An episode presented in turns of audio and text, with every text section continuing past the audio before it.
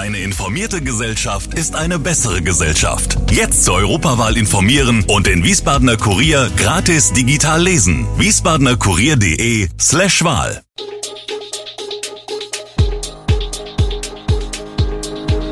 Gude, unser morgendliches News Update. Das Wichtigste aus Wiesbaden für Sie im Überblick. Guten Morgen aus Wiesbaden an diesem 4. März. Der SVW in Wiesbaden gewinnt auswärts mit 3 zu 0 und in Hessens Universitäten herrschen desolate Zustände. Das und mehr gibt es heute bei uns im Podcast. Ein ganz wichtiger und gleichzeitig absolut verdienter Auswärtssieg. Der SVW in Wiesbaden hat am Sonntag bei der SV Elversberg 3 zu 0 gewonnen. Tiamen Goppel und Hyunju Lee trafen kurz vor und kurz nach der Pause für die Hessen. Joker John Iredale machte dann in der 84. Minute alles klar. Durch den Sieg sind die Hessen nun wieder Tabellendreizehnter und vergrößern den Vorsprung auf die Abstiegszone. Am 9. März 13 Uhr geht es für den SVWW nun mit dem Heimspiel gegen Hannover 96 weiter. Mehrere Hörsäle wurden seit Dezember an Hessens Hochschulen gesperrt. An der Justus-Liebig-Universität Gießen regnete es durch das Dach, an der Philipps-Universität in Marburg stürzte die Decke eines Hörsaals ein. Auch an der Technischen Universität Darmstadt wurden Hörsäle gesperrt, da Mängel an den Decken vermutet worden waren. Laut der Hessischen Gewerkschaft für Erziehung und Wissenschaft seien Hochschulgebäude zum Teil in einem erbärmlichen baulichen Zustand. Die Gewerkschaft nimmt dabei das Land in die Pflicht. Das hessische Hochschulbauprogramm Heureka leide unter einer chronischen Unterfinanzierung.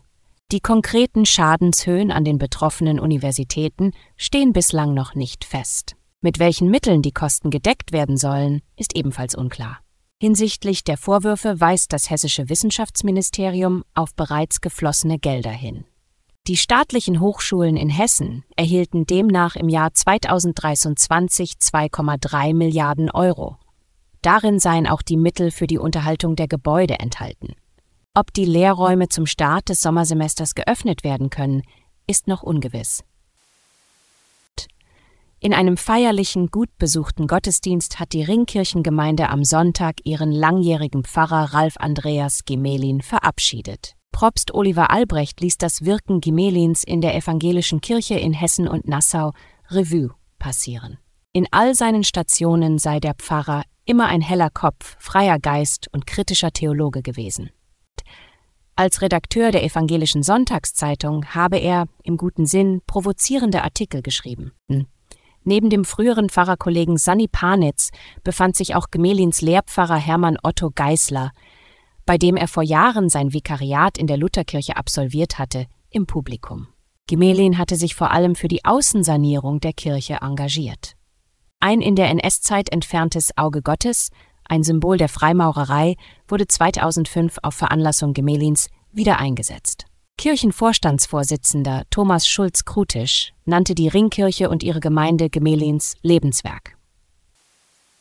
Das Auf und Ab um das Wiesbadener Müllheizkraftwerk am Dückerhoffbruch geht in die nächste Runde. Nachdem sich die Fertigstellung des Kraftwerks bereits vom ursprünglichen Betriebsbeginn, dem Oktober 2021, nach hinten verschoben hatte, ist nun klar, dass auch der neue Startpunkt am 1. April nicht eingehalten werden kann.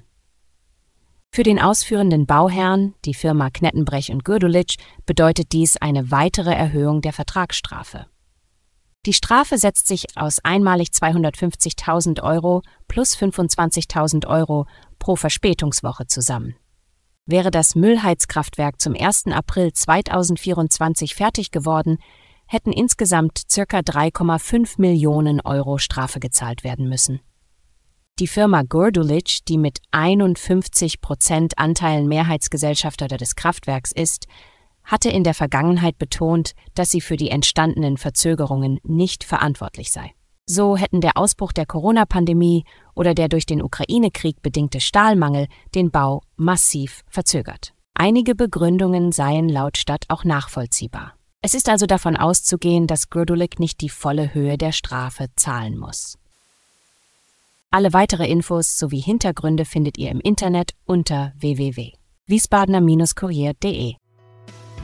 Gude Wiesbaden ist eine Produktion der VRM von Allgemeiner Zeitung, Wiesbadener Kurier, Echo Online und Mittelhessen.de. Redaktion und Produktion die NewsmanagerInnen der VRM. Ihr erreicht uns per Mail an audio.vrm.de.